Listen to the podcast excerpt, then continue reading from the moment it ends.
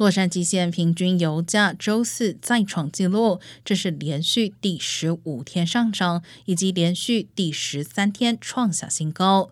洛县每加仑平均油价上涨一美分，达到六点四二四元。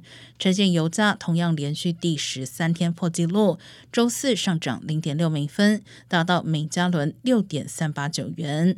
整体来说，自二月二十四号俄罗斯入侵乌克兰以来，洛县每加仑汽油上。上涨了一点六二八元，呈现每加仑汽油也上涨了一点六一二元。现在南加州的油价比去年同期要贵两块钱以上。